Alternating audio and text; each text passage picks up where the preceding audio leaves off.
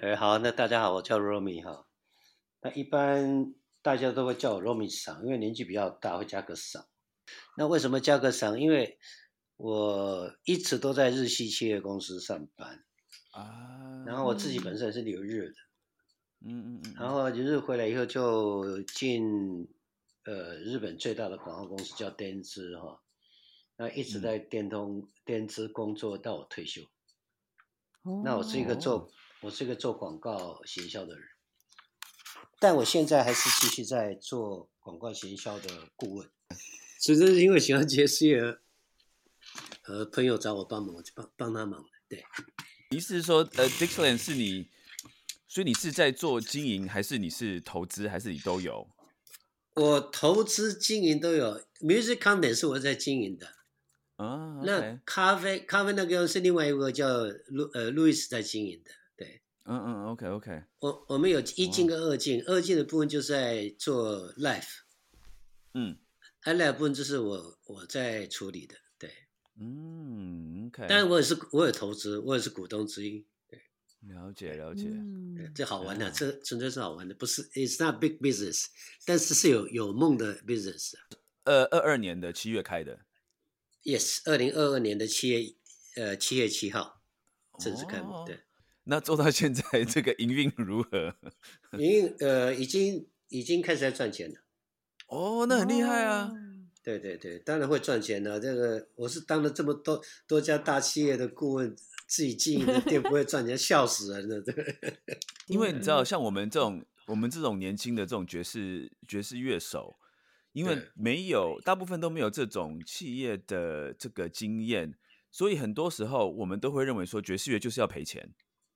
没有这回事，真的吗？哇，你今天要今天要来分享秘诀？你们 对啊，秘诀，你们把它，你们把它当做爵士乐，这就会当做爵士乐在想的话，就不会赚钱的。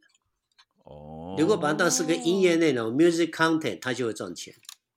它是在创造一个 environment，一个环境，还有一个体验 （experience）。就是 u user 的 experience，最重的目的是让他把这个经验分享给别人，而他的分享出去的东西就会创造 value，得到那个分享的能够很轻易的感受到，又可以同样再来感受跟他同样的感觉，可以很能够很很快可以感受到同样感觉，亲自再来体验一次，这个才是重点。哦，所以是说做口碑的意思吗？口碑是让他来再来重新体验一次这种环境、音乐跟经验，所以我敢接的原因是因为我看上的这个环境非常好，它有一百二十年的历史嘛，一百二十年，而且它是断差那个 gap 会很大，一个一百二十年的地方，你放了一间可以听很棒的爵士乐的场地，可以喝到好咖啡，一般那边是卖干货嘛，干货为主。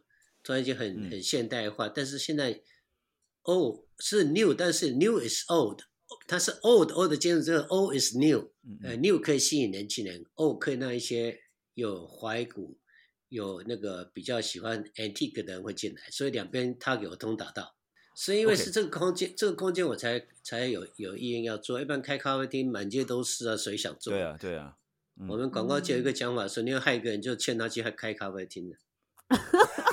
哎，我们音乐圈有一个讲法，如果你要害一个人，就劝他去学爵士乐啊。嗯，这个讲法我一直认为是一个很错误的观念的，因为爵士乐是很接地气的音乐，爵士乐听过的音乐人口才十一 percent 而已啊，很少。而你越越学术化、越理论化、越艺术化，它离一般群众就越远。嗯，对。但是爵士乐不是这样，爵士乐是。是为什么我 Dixieland 的位置摆的跟也表演者这么接近？就坐在原本上一公尺就看得到乐手脸上任何表情的，他的指法，他弹吉他那种，他用力量的的那种表情的。那摆那么近，就是要让你感受那种他的 performance 嘛。那个艺术性是不是只有音乐而已嘛？包括演奏者的表情，他的动作。像我我来做个假设好了，比如说我出一张爵爵士乐的唱片。对不对？爵士 saxophone 的唱片，然后音乐来讲比较冷门。但是如果说以你一个一个这种广告的专业的话，你会用什么样的方法来帮我做一个行销嘞？你觉得应该要怎么样行销比较好？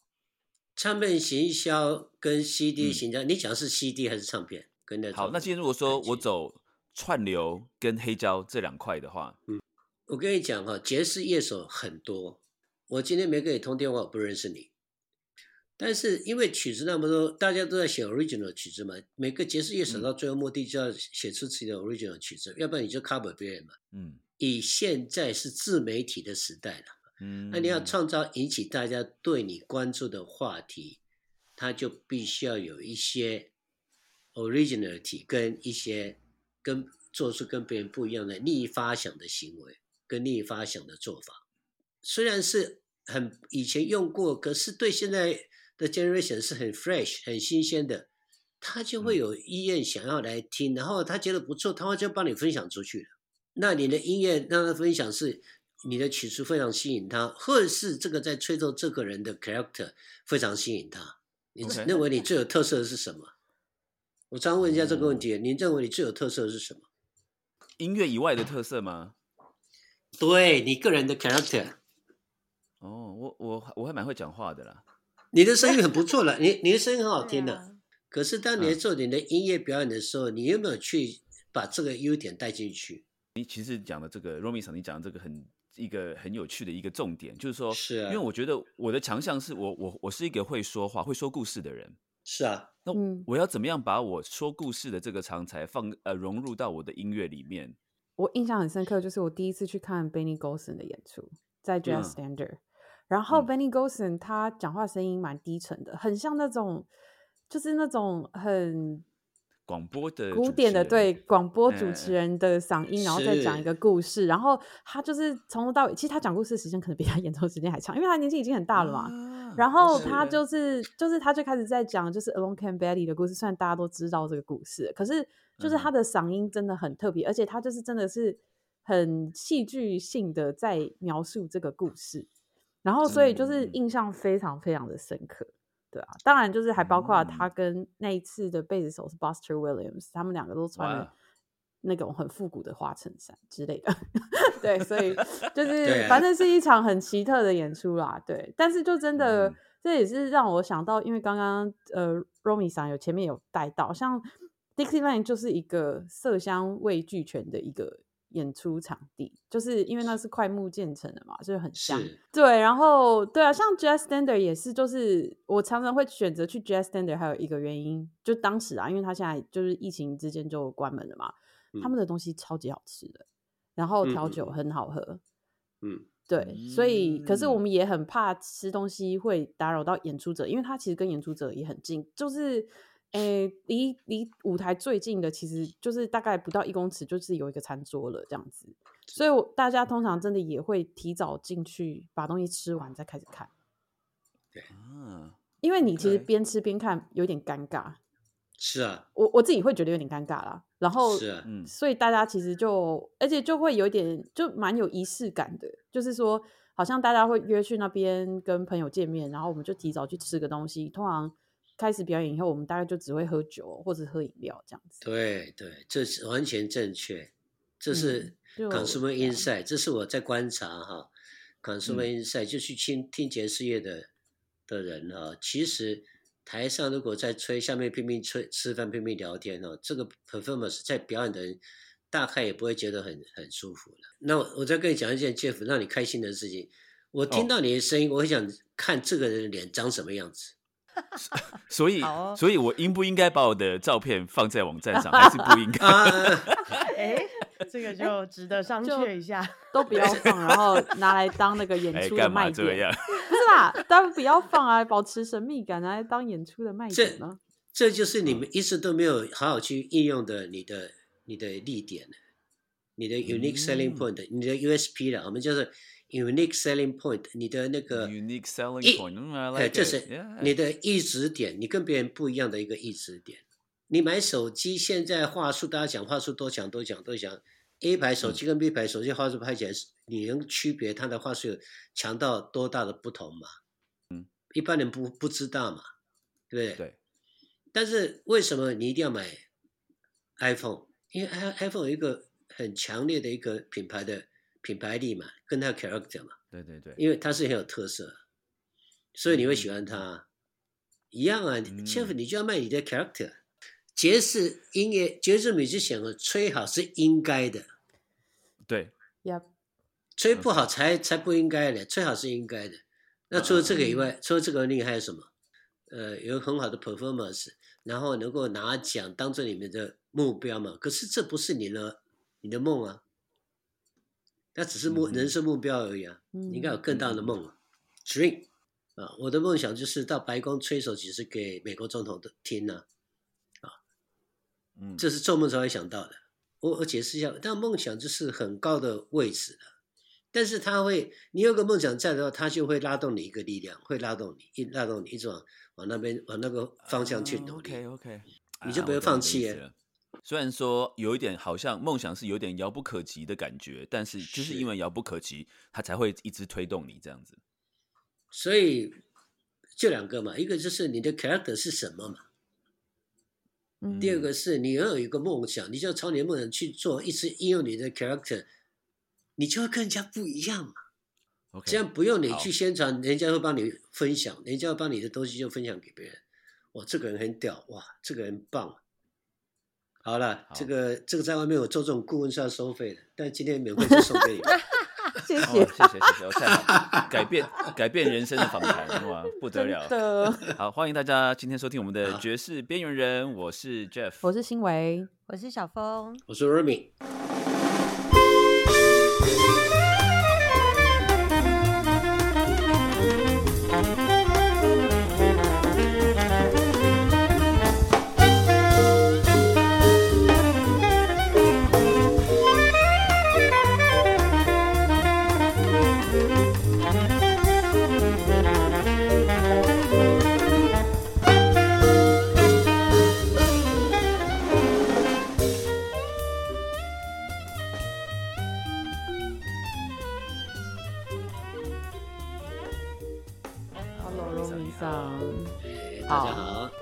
线上朋友大家好，其实去年我就有写信给 Romi 桑，希望有机会可以访问他，但后来，总之阴错阳差，就是都一直还没有发生这件事情。那至于就是我怎么知道 Romi 桑，是因为因为最早我们在开始做地格爵士的时候，呃，我们其实大家就一直在讨论，就是说，哎，有没有可能就是结合不同一样是对爵士乐喜爱的人，然后。希望可以再做更多的事情，像是真组织一个就是真正的，这样讲可能得罪蛮多人，真正的爵士音乐节。然后呃，对，反正就是这样。我觉得还没有呃，还还没有一个就是真的还很完整的，就是在音乐上或者是各方面来说，我觉得是很，然后也让乐手觉得呃是被尊重的一个音乐节吧，应该可以这样说，嗯。所以那时候我就开始问一些朋友，就是说，哎，就是哪还有哪些人是他们所熟知，就是觉得非常支持爵士乐的，然后也很有想法的。呃，我好像已经不能说是乐迷了，但是就是真的就是很很认真的 involve，就是台湾的爵士乐这样子。那其中呃，应承跟应承就是他就介绍了若米上这样子。呃，但后来跟罗米桑聊了以后，那时候还没有 Dixieland，就是我们今天其实会聊到一个很很大的主题，就是最近在大道城，呃，应该是去年暑假在大道城开幕的这个有演，就是有安排蛮多爵士演出的一个场地，叫 Dixieland。那其实这个 Dixieland 也是一个 wordplay 嘛，就是呃，因为 Dixieland 最最早的爵士乐演出，可是它这个 land 它是一个巷子，因为它就是在大道城迪化街上这样子。那因为 Romi 桑他的出身是做广告的，然后大家也可以从他的名字知道，就是好像跟日本有一些渊源，所以今天很开心可以邀请到他。哎，你好，你好，大家好。自己会比较很好奇啊，就是对于所有就是接触爵士乐的人，不管是演奏的人或者是喜爱爵士乐的人的第一个会想要问的问题，会是就是是怎么开始接触到爵士乐，然后并且就是喜欢上爵士乐这样子。嗯，这个问问题，你们要不要预预测一下我怎么回答。因为说说实在，这个问题我们几乎每个来宾都会问，然后嗯所以我还猜想怎么回答。嗯，新伟，你有你有你有 idea 吗？诶，好，反正预测嘛，都可以猜猜对，看。这样预测预测，随便随便随便乱掰都可以。接触爵士乐，然后又跟日本有关联，我可能会猜测他可能在日本看过现场的演出，或者是嗯或者 Make sense, 是在日本收集唱片之类的，然后接触到爵士乐这样子。这是非常有逻辑的推敲。嗯，还有呢？不好意思，这个学过乐器，哦，这个也是有可能性蛮高的。嗯，还有没 Robin 有上，我可以可以问你一个线索吗？你大概是什么年代的的人？我现在七十二岁，我觉得是在台湾的时候，家嗯里有亲戚是在做乐师的，所以接触了爵士乐。呃做夜市这是错的。三个人推敲，你最推敲的最烂。这个就是我特别的地方，我特别 的卖点，果然有卖点。哎，就是哎最离谱的这个推敲。但但是但是你对了一半了。我们家里没有人在做夜市，但是我们家里是我爸爸是个 bakery，是个做蛋糕跟面包店的师傅。哦，是哦呃，日治时代跟日本人学的。然后、嗯我爸爸因为只卖面包，他觉得说吃了面包大家会口渴，想喝咖啡，想喝红茶，想吃点水果饮料，所以他就在面包店旁边也开了一间叫做冰果店。以前没有 coffee shop，以前叫做冰果店，台湾哈，就是卖那个水果切盘的啦哈，冰棒啦哈，还有煮咖卖咖啡卖红茶。那时候的咖啡红茶都是很简陋的，就是一大早我老爸就会把咖啡豆连磨豆机都没有，这整个丢在一锅里面去煮煮煮，煮到它咖啡香出来就把它倒倒出来冷藏，啊等嗯客人来的时候再把它放来煮热，啊煮热以后再倒进去，然后拿出去旁边摆两颗四方形的方糖，啊那个时代是这样。那因为我们家呃是美军在韩战结束之后，呃留住在台湾的住在很多空军的台南哈，有个空军去住很多空军，他们呃那时候台美有有呃军事金援，就是驻美国驻军在台湾很多。那台南就有一个叫 PX 的地方，就是美国的宿舍，美军宿舍的，包括现在天母那个地区哈，台北是天母，嗯台南是在 PX 的地方啊。每到了礼拜六哦，大概上午，很多美军军官就开车，开敞篷车哦，很漂亮敞篷车，开到我们家门口。那时候，呃，台南哦有车的有车界人很少，所以马路上只要一部车子出来，大家都围围过来看。然后到我们家买面包，买完面包就进来坐在里面喝咖啡。这时候我妈妈就会放黑胶唱片，都放 Big Bang 的黑胶唱片。那是一九五零年代，我那时候是五岁的时候，一九五零年代，五零年代是 swing swing dance 跟 Big Band 哈，swing jazz 跟 Big Band 最丰盛的时候，二零到五五年之间吧。对嗯嗯对那这五岁我就开始听，坐在那边听，因为他那个喇叭播放的喇叭下面哈，会摆五颗、四颗到五颗的西瓜哈。那那夏天很热嘛，那西瓜就很冰冷，我就坐在屁股很热的屁股坐在西瓜上，那喇叭在上面，然后就听听听，那等那个西瓜温了以后再换另外一颗，这这边换西瓜换来换去就很吸引这些呃美国大兵呢，呃这些新官们，他觉得很可爱。我记得有一个很嗯高大的黑人呢，很高的黑人，常来跑到我前面逗我，他就会跳踢踏舞，随着那个 swing 的戒指的音乐啊、呃跳踢踏舞给我看，这样。所以我五岁的时候爱上踢踏舞，那五十岁的时候去学踢踏舞，哦，所以后来后来五十岁的时候 去学踢踏舞对对哇对。哦。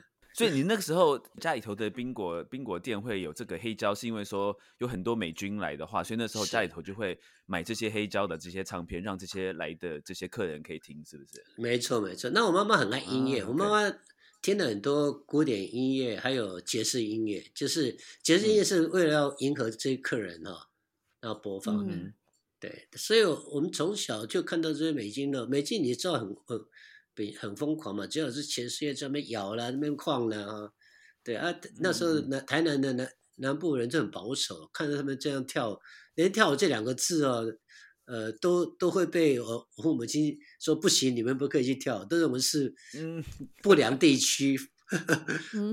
风俗不良地区这样，所以我们从小就接触这个美国的文化，这就接触结束的开始。所以你讲对一半，是我家是没错，但是没有耶耶稣。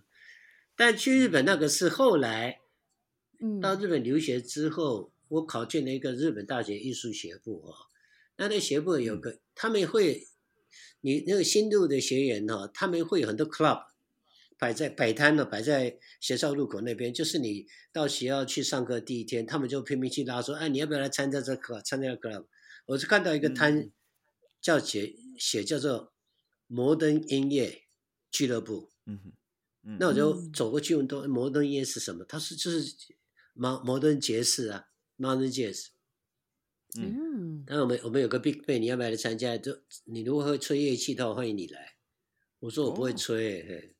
我只会玩吉他，他说啊，吉他那我们已经有，所以就没成。后来学校那个 Big Band 在演奏的时候，其我都会去听，然后就大量的接在日本大量的接触爵士乐，然后也也在那边吸收很多爵士，然后买了很多跟爵士相关的书啊，啊，因为那有时候书很贵，我就不买，就在书店蹲在那边蹲一个一个。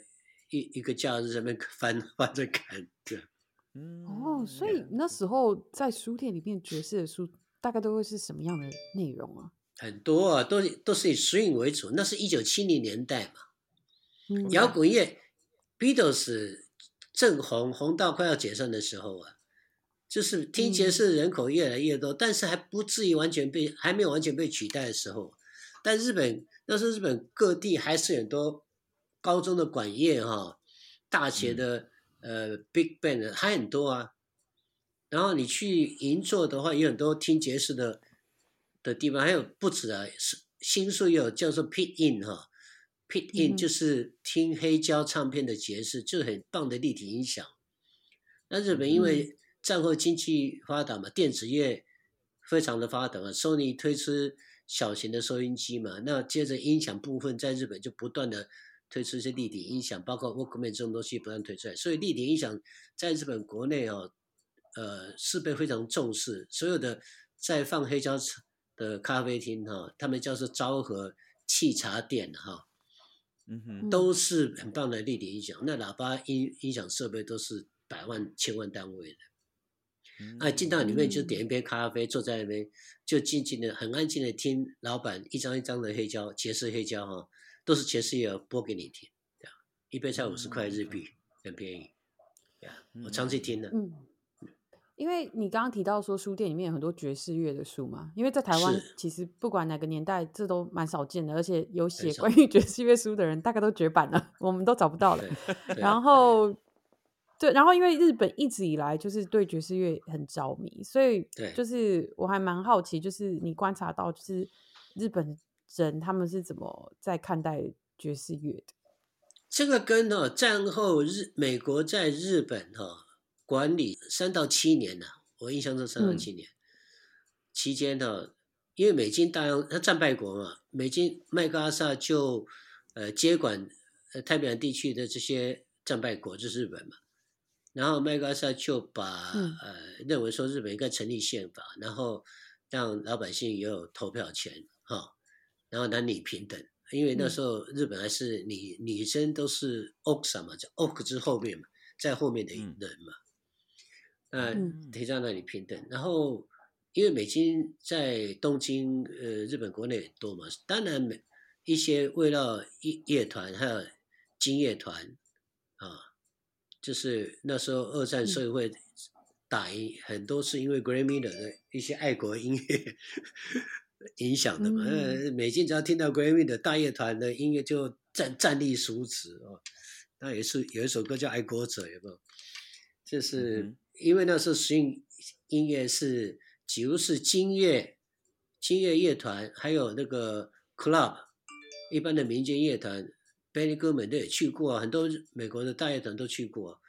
那影响到那时候日本的年轻人，战败国人想要了解说，这是原来是战胜国国家音乐是这么屌，他们觉得战胜国的音乐这么屌，那么我们应该要学习这种战胜国的音乐。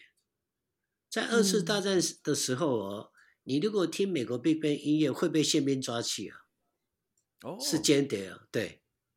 哇，也就是说，二战的时候，已经很多年轻人认为说，干嘛要继续战争？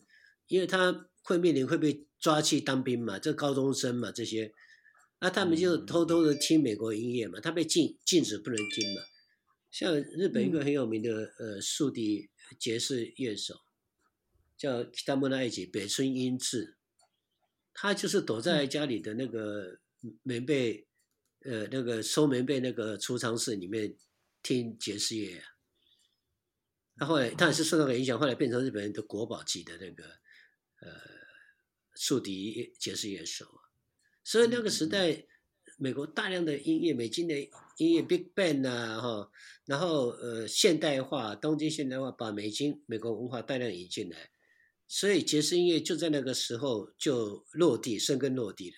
因为我我们算是生长在就是。还蛮容易接触到爵士乐的年代嘛，算是。所以就是像听到就是这种觉得战胜国的音乐就很很威风，就是因为最早期一次世界大战的时候，就是 James Reese Europe，他就是把爵士乐军乐队的，他算是爵士乐前爵士乐的那个状态嘛，就是很早期啦，就是还那时候还不叫爵士乐，然后带到欧洲去嘛，然后那时候就是法国的。忘记好像应该是法国的法国人听到的时候就想就觉得说怎么会有这样子的音乐，实在太可怕，就怎么可能会演奏出这样子的音乐？然后，嗯，就是因为这样子，所以他们就是也带动了整个军队士气。就是其实对我这个，就是对我这个年代的人来，就是我觉得我很难想象就是那样子的场景。所以为什么美国的军校的 Big Band 乐团实力都很强？因为对他们讲，这个音乐。跟战争是有直接连结的，士兵人的战斗力是有很重要的一个关键的因素啊。嗯，OK。作为一个美美你呃，我想就你在美国知道，美国所有的军校的西点军校呀，那乐军乐团乐团 Big Band 都很强啊，很强，对啊。所以因为日本有这种战败国被战胜国呃带领哈，就是也不是统治，就是帮他们辅导他们变成一个民主。体系从天皇变成象征性的，把天皇变成象征性，比较英不像英国有直接管的，日本是比较象征性。但是这些都是深深的影响到战胜国，呃，带给日本的年轻人，就是那没有参与战争的后来起来的年轻人哈，就一一昧的追追寻美国文化，所以日本西化的速度超级快，就很快，很快，对啊。他是模仿，从模仿学习、模仿模拟到内化，到现在超越了。这不是爵士乐的那个 improvisation 应该有的那个方式吗？那个 Lucy 跟我讲，说你要说的意思。真的，他们的模仿真的超强。我还记得那时候，我我们有稍微找了一下，应该是五零年代还是五零年代末期的，就是那个谁啊，呃，Toshika Kiyoshi 的。的这个他的演奏，然后跟那个渡边真夫他们的一些演奏，Yeah，他们哇，那个你你如果说不看那个是说是是日本的日本的乐乐手演奏的话，你很难想象，你会觉得说，哎，这就是美国的乐手演奏的，因为他的那个 quick call 真的就是一模一样。对对，而且我觉得最厉害的是他那个不是说，他那是完全那个几乎是在模仿。就是 Miles Davis 跟那个什么 Cannibal Adams 那一张 Something Else 那一张的那个，那个其实几乎是同期的，就是没有差没有差几年。可他们在这个几年之间，他就可以模仿的这么这么的像。对我那时候一听的时候，真的是觉得非常的惊奇。对对，他模拟模拟的非常的彻底。日本人就是这样，他很会。以前他是 copy 大国啊，都抄人家的东西啊。那后来我一九七四年去日本的时候。日本就慢慢在脱离 copy，就是 copy 人家的这个国家，开始呃注重版权了。因为有几个几个被美国告告他那个盗版的，这个事件发生的。台湾也经过这个时期啊，一样啊，后来就才开始注重版权。那因为他们曾经受过这种教训，所以他们对版权的要求格外的慎重。日本，嗯，所以日本他买了一本，比如说乐谱哈，我们去书店买乐谱，对不对？嗯，他回到家，他绝对不会 copy 给朋友的。哇，比如说，哎，朋友说，哎，这个不错，这页可以 copy 给我。他说不行了，你要自己去买。哇，嗯哼，台湾不是啊，你买一本人家 copy 马上全团 copy 的人给十个人，因为他因为因为他知道这是违法的行为啊，嗯，你不能 copy 啊，对你不能买买书里面的乐谱 copy，然后分给大家一起来练的，不能这个样，要就是一个人买一本。我常常说到很多老师哦，我在上课，老师跟我讲，哎，你在日本帮我订这本书好吗？那订完回来，他就 copy 给所有的团员了，我就看得有点傻眼了。啊 因为在台们湾感觉大家对版权的观念还是还是有点低落吗？完全呃对版权的定义没有彻底了解，嗯，而且一般的意识，一般人对版权的意识度不高，嗯哼，嗯不像日本，日本是教育的很彻底、啊，所以我说我只要要谱，我一定上网买，买来自己放在自己家里啊。哇，啊，我去上课的嗯时候，老师会，所以那个呃 Lucy 他就很清楚啊，他所有结构的呃谱，他都是他自己编的。嗯嗯他自己编的，比如说他 cover 哪首曲子啊，比如说 Spain，他有他自己再再编编一下，改编一下。那这改编之后是变成他自己的东西，那当然就可以，那怎么 copy 都可以啊。对啊，其实也是影响到，比如说这个创作者他本身的权益啦，他们都是靠这个来过生活的话，如果都是用盗版的话，或是 copy 的话，其实是会影响到他们这个生计的。没错，嗯所以因为这样的环境，他的乐手们收入就好。啊，嗯，所以你如果追根究底，对你追根究底的话，其实很多最基本的 foundation，我们台湾这边还没到位。嗯，当然，你的业手的收入就不会高啊，这些都有关联的。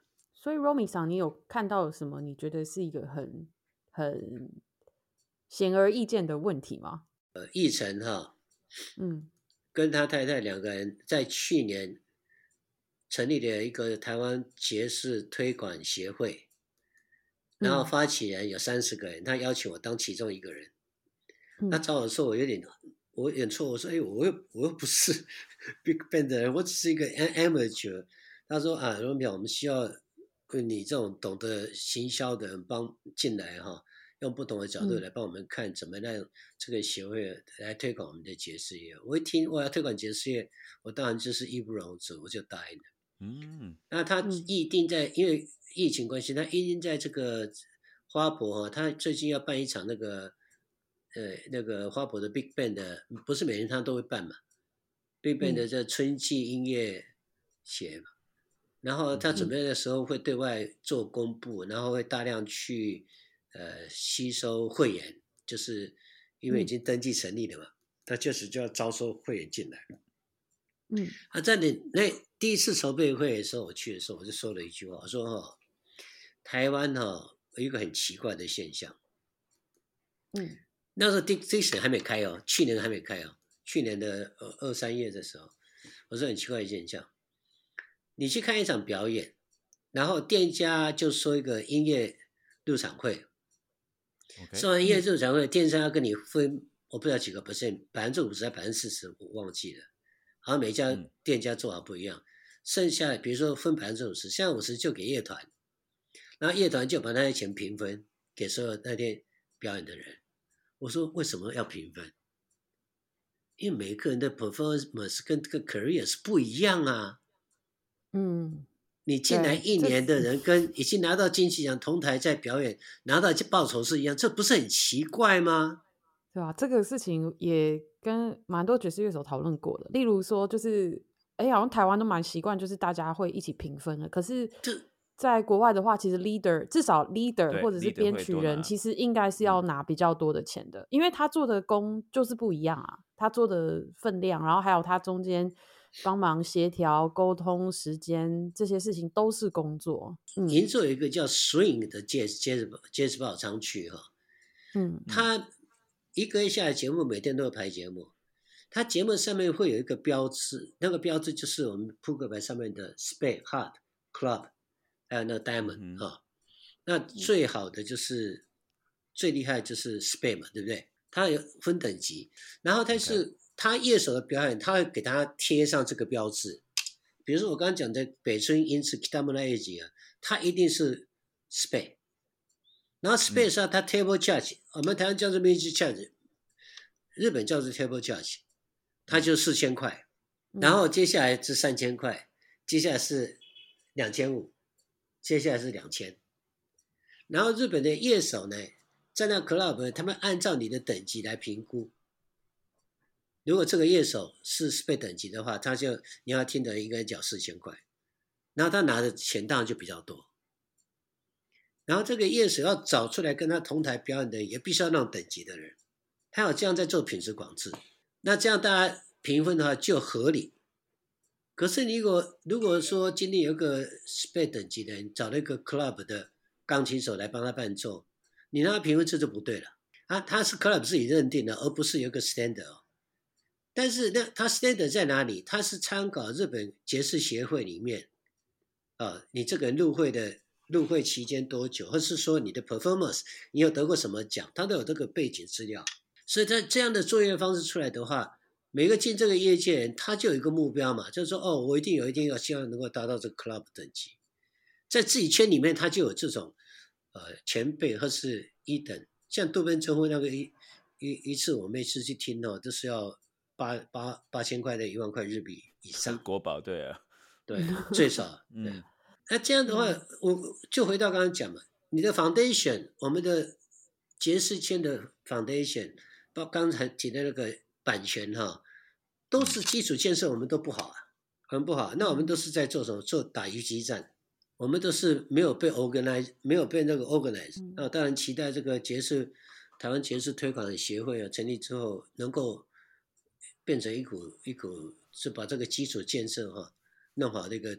一个协会了，蛮有趣这个想法，我没有想过这样，因为我们在美国的话，其实也是一个蛮自由经济的一个发展，就是说，嗯，当然你每一个等级不同的乐手，他他的他等于说不是说 club 决定你，而是说今天我这个乐手对不对？哎，对，就说我我今天比如说我今天是 one shorter，我就要要求说我出出场。就是要一一场就是要两万美金之类的，我随便乱讲了。他们这个价格是自己自己定的。那如果说，但当然说你没有这个价格，那 club 就会讲说啊，你你没有，对不起，我们我们不不愿意 花这个钱请你来演出这样子。对啊，所以在美国就是它不是那么有系统，但是它是一种自由经济的决定方式。所以我不晓得说日本它的 club 是有这种，还有不同的方式来评鉴这些乐手。对，因为美国是英雄主义国家嘛。嗯，就是个人的色彩，在个人的价值，在在定他的个人的表现，定他的价值嘛。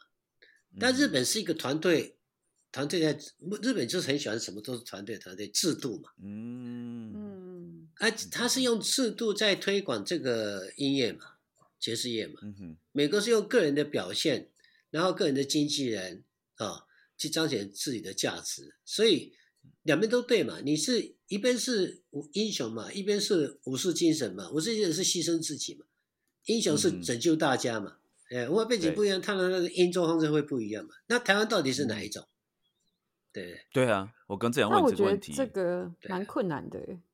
没有，我现在有头脑浮现几个不同的问题，例如说像 Patrick Bartley，他现在搬到日本了，所以他现在是什么等级的？我我跟你讲，要打进去日本的。爵士圈很困难的，不止爵士圈，演艺圈什么圈都很困难因为日本是一个非常保护他们自己艺人的一个一个对啊，因为权衡。这这听起来应该会有很多政治的因素吧？因为其实我也有听过，就是说，哎，从旅外回去日本的乐手，其实他很难打进这个圈子，就算他打的很好，可是他可能如果不了解这个运作的方式，或者是。就是，而且感觉，就算知道运作方式，不管你打的好不好，你感觉还是需要几年的时间在这个 network 里面，没错，才有办法慢慢的爬到觉得你觉得是你你应该可以接受的这个呃待遇嘛？应该这样说。没错，没错，这这就是我讲的武士心武士精神，他就必须要忍嘛，忍哈，然后修炼，把自己的功跟人际关系，尤其是人际关系啊。日本的人际关系哦非常重要，你如果能有有幸运去认识到一个呃杰士圈里面的大佬或是前辈，那你会会进去圈内的速度，或是被提拔的速度会比较快，都是靠人脉的。所以政治他们的政治也是一样啊，那些参议员全部都是老爸当过提拔的小孩啊，很难打进去啊。那美国不是啊，美国你是英雄，你你只要很厉害，我就认定你，不太一样。对，做啊，像那个，啊，这种话不能不晓得能不能讲。我讲某一个歌手了，很厉害的歌手，爵士歌手，到日本去表演，他唱的非常好，真的非常好。我认为他是国国内爵士歌歌手里面的，我我觉得是数一数二的。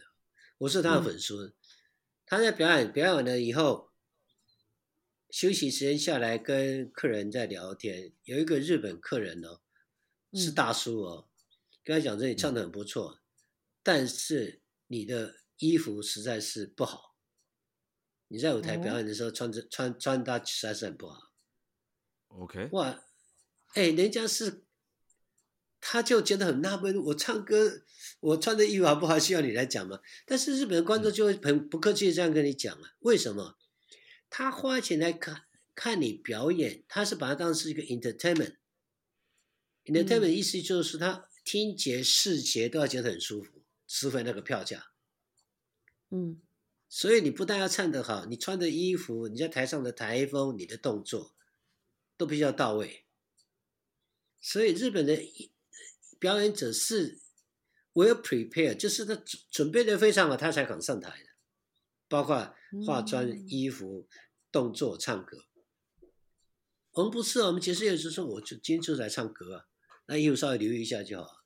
但是留意一下跟有没有到位，跟这个场合适不适合，都是他们在 check 的重点。啊，他就打击很大，打击很大，从此以后他是不去日本了，而且他还是一个日文讲得非常好的人呐。Yeah，我们也也之前有聊过这个话题，就是说。像 尤其是美国的黑人乐手，他们其实演出的服装非常的讲究。哎，对不对？新伟，这个你比较了解，你来，你来。对，我还不用讲说在台上演出，因为像呃，因为美国的场地都有些不太一样嘛，就是吸引的观众呃消费的的族群。那像 Smoke 就是一个蛮有名的，因为你进去光是吃个饭，可能都要超过一百块以上了。呃，而且就是对，那还好像应该是不包括 ticket 这样子。那有一次就是有不错的乐手在那里演，那我就问我先生说：“哎，要不要一起去这样子？”然后我先生说：“我没有西装可以穿，所以我不跟你去了。”就是连去吃饭的人，就是观众，他们自己其实都有潜规则的 dress code，所以就更不用说台上的乐手，就是你都穿西装去了，你应该也不期待你台上的乐手穿牛仔裤吧？嗯，对啊。那当然就是像我的老师都会耳听面命，就是不准穿牛仔裤演奏。这不是，这是尊重付钱来欣赏的观众们。嗯嗯，我刚刚说过嘛，他来付钱就是要不只是听嘛，他还要视觉上的享受。嗯嗯，那这个就回到你的那个 mindset，这也是基础，我们的基础问题了哈。嗯，我们在表演的人都称作老师，那我觉得是一旦你一旦你上了舞台，你就不是老师的，你就是一个 entertainment。你就是娱娱乐别人的人，呃，让花钱来欣赏你表演的人，今天会觉得说我值回票价，不管是听觉是视觉。那当然，提供场地人他们要注重他们灯光、他们的音效、他们的音响效果，还有他场地的气氛。那都那都那个都是要彰显你在展现表演的时候它的价值、它的魅力吧。我刚刚讲为什么 Dixieland 它的环境。我的内容、音乐内容、行销的意思就是给这，包括这些表演者的，不但不是他表演的技巧，他表演出来的呃呃音乐水准而已啊。他的衣服、我们的环境、我们的空间、我们体力本的饮料跟食品啊，还有坐下来的桌椅、气氛都在那里面了。整个加起来才就是 content。线上的交易哈，那个 internet 时代哈，你要。从线上来到线下，让他站起来离开你的位置，走去店里面去跟你消费的难度比以前困难很多哎。那你怎么那么怎么利用 Internet 这种工具，就是人家分享说：“哎，这个店我去了很棒。”他听到这个信息，吸引他的注意力，而站起来来店里面实际体验的，而在创造另外一个他觉觉得也是很很棒的一个呃体验行销啊，就是 user experience 很棒的 experience，他要把这个 experience 分分享给那些不知道的人，所以不要小看上台表演这这样一件事。如果抱着一个我是老师，我一定要把它吹好，只是这样态度而已的话是不够的。哦，好，呃，没有了。其实我想说，哎，我们刚一直提到 Dixieland，Dixieland 这个地方，哎，我们是不是应该要进入正题了？还没进入 这个，已经十二点了。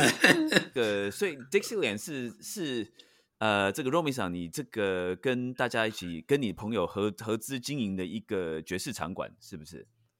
我跟你讲，这不是在我的人生计划里面的。我本来的计划就是说，我做顾问几年之后。这个完全退休做做专心就玩音乐，就玩我自己喜欢玩的音乐。那在录起的 Big Band，然后是自己开个音乐会了哈，这样自己玩一玩就好。但是突然间有一天，就有一个朋友来找我说，他在帮人家设计的一家建设公司，在迪化街有一个很老的房子，啊，对目前承租的租客在经营的呃内容哈很不满。他想要跟他结束那个呃租约，然后他们想弄一个可以播放昭和黑胶唱片的那个爵士咖啡厅。不是，他没有说没有说那么清楚。他说想要做一些做咖啡厅的。嗯哼，服务的客户就问他说：“啊，路易斯，你要不要来帮我们做件事情？”那路易斯说：“我我不懂什么咖啡厅的，我不懂音乐，但我知道有一个人。”很懂爵士乐，我请他来，呃，来跟你聊一聊好了。他就把我介绍给龙眼前设，龙是基隆的龙，远是那个远远东的远啊。龙眼建设集团的董事长庄先生嘛。然后介绍认识之后，才知道说，哦，原来他也是我们胡润社社团的呃集团里面的下一列的总监嘛。啊，他也间接上认识我，所以一聊就很快就聊得很开心。然后屁头就刚才讲说你要开咖啡厅，我没有兴趣的。那个疫情时间关了多少家咖啡厅？那找年轻人去做，我我没有兴趣搞那种东西。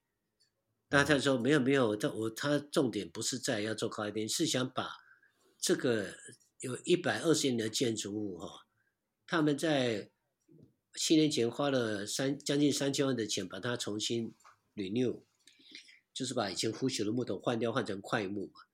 因为他堂哥跟他两个人拥有这个这一间，他堂哥是美国回来的建筑，所以已经八十岁，对建材非常的 P K，而且很有 sense 的。他说：“我们是希望这个场地哈，有可以值得他继续长久的经营下去的一个一个店在那里面。他们认为说，可能咖啡店是最适合。我说，如果是这样的话，那你们就不要只卖咖啡，呃。”而且要放黑胶，就是昭和时代那个昭和机要放黑胶。他说啊，黑胶没问题，我有很多黑胶，一万多张的黑胶，黑胶。他当然是古典，什么都有。那音响他也很多，他有很棒的音响，他有好几千万的音响，因为他很喜欢玩音响。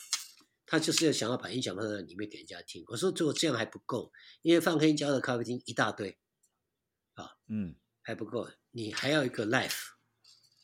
他说：“待会我们不知道怎么弄。”我说：“待会不，我可以帮你忙。”然后我说：“要 life 才会吸引人过来。你是放黑胶的话，我们是其中之一而已。但是你有 life 的话，这个地区就我们。”哦，他一听，他一听就觉得：“哎，好像还不错。”他说：“好，那就拜托我帮他规划。”然后我就帮他规划。他说：“那我怎么？”呃，付给你费用，我说那我我技术上帮你帮你忙了，就让我，如果你们真的希望我能够长久帮忙的话，我说我当顾问就是收一笔顾问费嘛。但是如果你们希望我能长久帮你忙的话，话我就让我加呃给我一些技术股，嗯，就是你不用拿钱出来，但是可以拥有股份。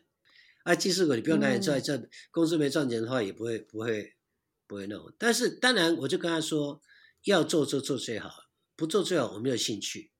要做做到将来所有的外国人来到台湾说，我要听爵士乐，请问我去台湾的哪里去听？人家会说你到台北的迪化街的 Dixon 听，这样我才有兴趣。哇，而且是百年经营，因为你是一百二十年的建筑物嘛，你也希望这个店能够继续到百年嘛。要百年经营，我才有兴趣。他们完全认同，尤其他堂哥会长 P 给堂哥，他就认同，呃，就招招手就帮他规划，就弄出来现在这个样子。但是我非常谢谢 Selin 的，就是徐虚林哈，他答应，因为我把这个理念讲给他听，他也觉得蛮有意义，所以说他就说愿意帮我拜托他当我的主理人，所有说的节目的安排都是安排的，对，嗯，而且到现在为止来这边表演的人的所有的听众、观众、宾众呃来宾呢，都非常的满意，都觉得超乎他们的期待，而且我们收的费用也不贵，我们嗯。one drink 晚上那个酒精含酒精的酒，红酒、白酒、啤酒、whisky，一个人才五百块，含酒含饮料，听两个小时的演奏，很便宜啊。对，还有 live music 可以听。对啊，两个钟头哎，有酒可以喝哎，有有嗯。有音乐可以听的，而且是一流水准的，而且是离你很近的，叫你们前面嗯一公尺、两公尺就看到表演者，嗯哼，对啊，所以慢慢慢口碑就传开了，慢慢这边人就越来越多了，而且 repeat 很多啊，已经有有一个客人哈、一两个客人每个月都已经帮我们登记下来，所以每一场我都要一个位置。嗯哼，对嗯，啊，这样的人只要给我十个我就够了，我就回本了，每一场都回本了。哦，因为他们都是都是乐迷，真的会喜很喜欢的。对他就要每个每每一场都让帮他留一个位置，有这样的客人出现。啊嗯那将来如果回头客很多，变成你不预约你就找订不到位置，那一因为订不到位置我越开心，就让他们等，哎，让他们等。物以稀为贵。对，就像就像你去吃米日本米其林那个火星哦，你要要吃他的寿寿司要等三个月一样啊。将来了，嗯希望是这样了。那那个这个 Dixieland 它可以坐多少个呃观众啊？呃，我们有一进跟二进。日以前的建筑是一进第第一个进来的地方就是商店嘛，哈，然后中间有个呃中庭，就是透透天中庭，然后再进去二进就是里面，里面就是以前的客厅，啊，这是贵宾来的时候带到他们客厅去。那我们我们的 life 在二进这个地方有四十个位置，但是我们最高收到五十五个人客人。就你讲说大道城这个地方，近附近都在卖一些，比如说南北货，然后只有你这样子一家的店，不但是是咖啡的，而且是它是有 live music，而且还是 jazz live music 嗯的一个嗯一个场地。那所以就是说，这个时候来到这边的客人会是说，就是哎，只是走路散步经过的吗？还是是会特别过来的这些客人？刚开始，刚开始哈、那个其实还不知道嘛，所以每一场的表演都是我的朋友来捧场，那时候每一场都客满。嗯我我想那个，呃，您去的时候哈、对我去的时候蛮多客满嘛多米散客满的对朋友，都是我朋友对嗯，那那个朋友大概呃，经过了半呃一两个月之后就，我就没有再找人了，我就不决定不找人了，我就说、哦。我我的人脉到这边时候就不用了，那就靠我们自己的这些朋友的口碑，还有网络上我们自己推的 IG 跟 FB 啊，然后就从每一场大概都客满了，就降到差不多十十几个人、二十几个人这样。嗯那现在都维持在十十个到二十个之间，啊，六日的话，呃，礼拜六的话就会到超过二十几个到三十几个这样，嗯。那蛮稳定的了。啊哈，对，蛮稳定的。对，我们现在只有礼拜晚上跟礼拜六晚上，啊，礼拜天就是一个月一次的 jam session，最后一个礼拜天的下午两点半到四点半，对，啊，jam session 都靠都是客满，那因为刚刚你有提到说，就是你节目的安排大部分是请就是歌手 Celine，对。对于就是安排什么样的表演，就是你会有什么特别的期望吗？或者是说你会觉得你们会希望看到什么样的表演，或者是希望看到什么样的东西？我会我们希望那个谁，我跟谁令在沟通之间哈，有一个共同点是我们的 budget 有限，因为刚开始没赚钱嘛，哈。然后，呃，就用 do 两个人哈，首先是建议用 do 两个人。两个人的话，费用一来不高，第二两个人的话就是他的就凭实力了。这个表演就是大家因为观众很近嘛，所以在表演人就比较投入，然后也去试图跟沙佛，沙佛是九点以后嘛，他到都都是比较多人嘛，我们是用两个人 do 开始，trio do trio do trio 这样，有时候会又有 solo 这样。嗯，用这种方式来做七个，因为我们时间在七点半到九点半。嗯，他是提给一些善良的人，就是没有没有晚上不会在外面混的人，善良的人，善良的人啊！哇，我们希望能够捞到的一笔善良的人，就是晚上九点以后去那个地方觉得有排斥的、有违和感的人。他其实是想听音乐，他不想在那边混，在那边喝酒，啊，对，但是他对音乐很喜好的人，所以我们是提提供很轻、很很就是小酌的，是一杯红酒、白酒这样，一杯一杯啤酒这样，啊，对，那我们也也不会鼓励他多喝一点，当然有人客人觉得很过瘾，他就会追加再追加一杯两杯，但我们不会 push 你说你要不要多喝点酒，不会，因为房东也要。房东也要求说，我不希望我店里面有醉客出现。我说不会，我跟你保证绝对不会。嗯，因为我们只有我们不提供餐，只有 finger food，然后呢就是一边慢慢吃，一边慢慢欣赏这样。他吃东西也不会那种声音，对。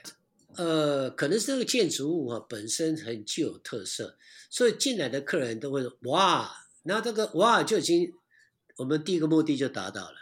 那个哇会让他想要在这边多待久一点。对，嗯，对。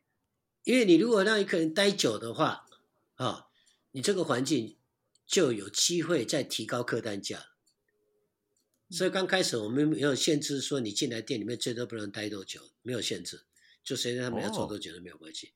然后鼓励他们尽量拍照，尽量拍照的。我当然都会取得乐手的同意了哈，尽量拍照，尽量传，哦，大家都拼命拍，拼命传。那也鼓励他们结束以后跟跟乐手一起合拍合照。因为他去别的地方看表演，这种机会不大。他只要跟一手合照，他一定会去分享出去，会去了出去，就是帮我间接宣传的。呃，我们大概半年就开始从赔钱的每个月的赔钱变成开始赚钱。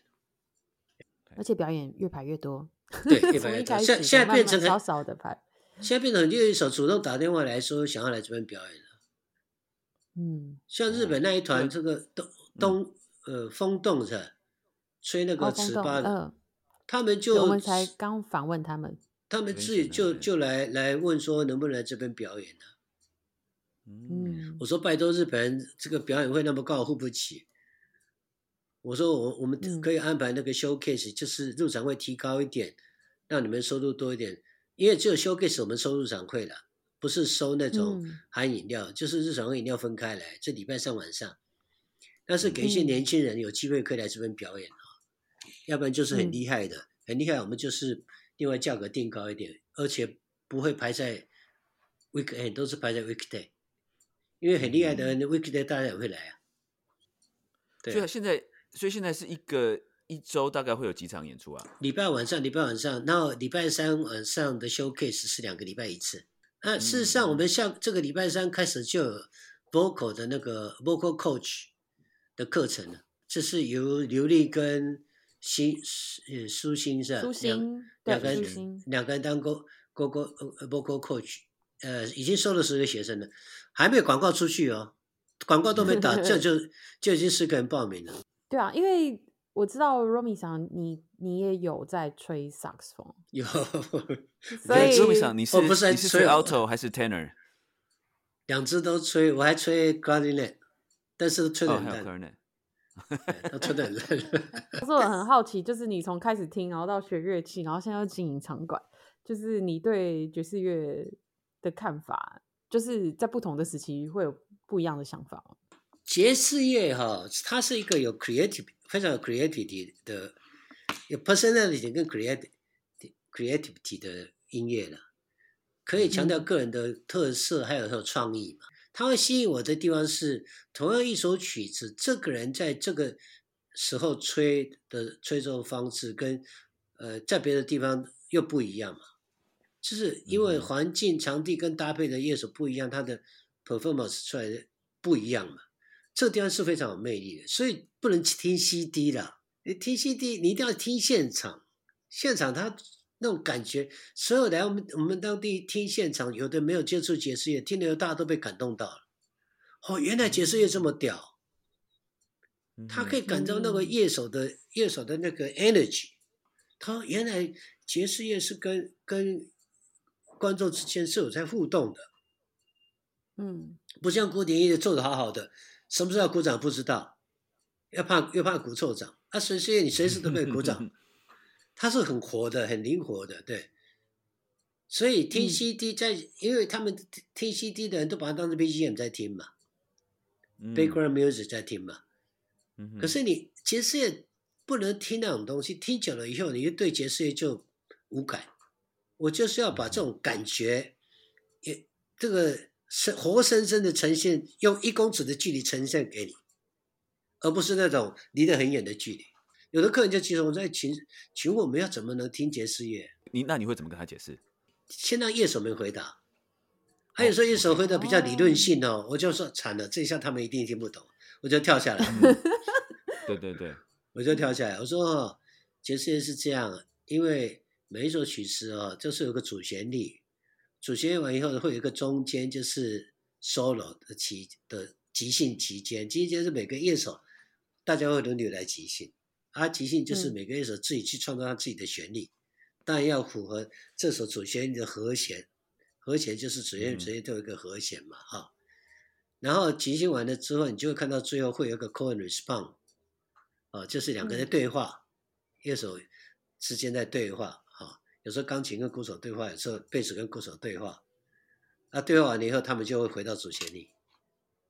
啊，听你如果用这种角度来听的话。那你就会知道说，哦，原来他们不是在乱吹，是他们在制造写他们自己的旋律。那这也是一种基最基本、最基本的的教育而已啊。但如果让乐手来讲，他们都是讲的非常的比较理论性的。我们比较，我做形象比较懂得消费者的语言呐。嗯，我我我们知道 how to say 的，但乐手们是是知道 what to say 的。在我那个地方会这样讲。可是，在外面跟人家聊天，我不会这样讲。哦，我就讲故事。怎么说？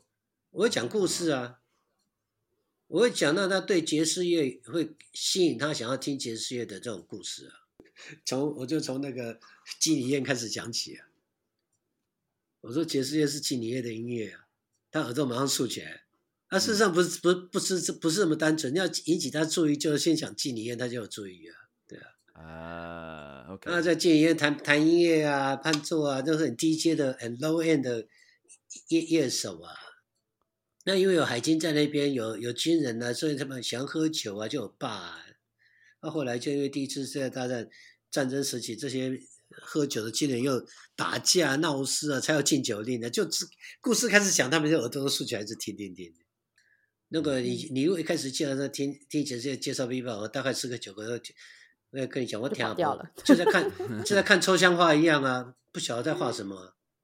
对啊，嗯，我们就最后一个问题，回到最前面的问题，就是因为刚刚前面我们有讲到这个梦想这件事情，是那所以 Romy 桑，你要分享一下你的梦想吗？我刚才不是已经讲，我的梦想就是白宫吹吹奏曲子给每个总统听的。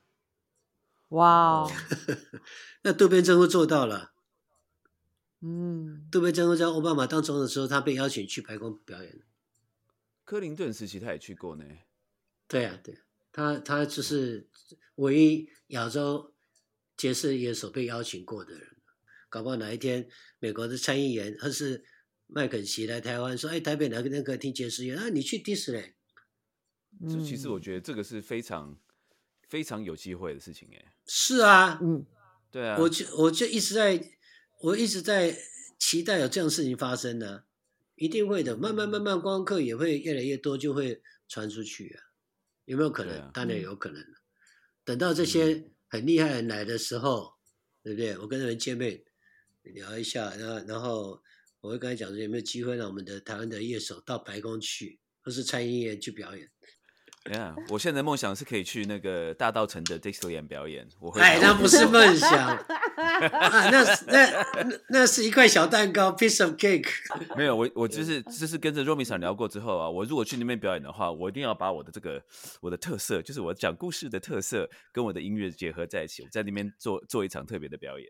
对啊，刚刚 Romi 想在讲说怎么听爵士乐，我觉得这个 Jeff 老师一定可以讲的超棒的，所以对对，我要很期待，很期待，我要别出心裁的想一个想一个方式来介绍做做这个组合。很喜欢跟你们这些年轻的爵士乐手聊天的，这从你们身上哦，我可以学习到很多，然后也看到。台湾爵士界真的还充满了动力跟希望，千万不要这样讲。我们这个那个 Romy 上来今天跟我们分享你这么多经验，我才觉得说是那个获益良多。我是 old，但是心态很 new 了。今天真的非常的开心，能够请到这个。大道城 Dixieland 的这个经营者之一，这个 Romy 上来到我们这个爵士边缘人 Dixieland，他的这个资讯啊什么的，他的粉砖啊，我们都会放在我们这一集节目的资讯栏。如果你不知道 Dixieland 这个地方的话，可以从资讯栏上面然后找到更多的资讯。好，那我们今天就非常谢谢大家收听我们的爵士边缘人，我是 Jeff，我是新维，要我讲话吗？我是 Romy。开心的结束。好，谢谢谢谢谢谢 Romi，谢谢，谢谢谢谢，拜拜拜拜。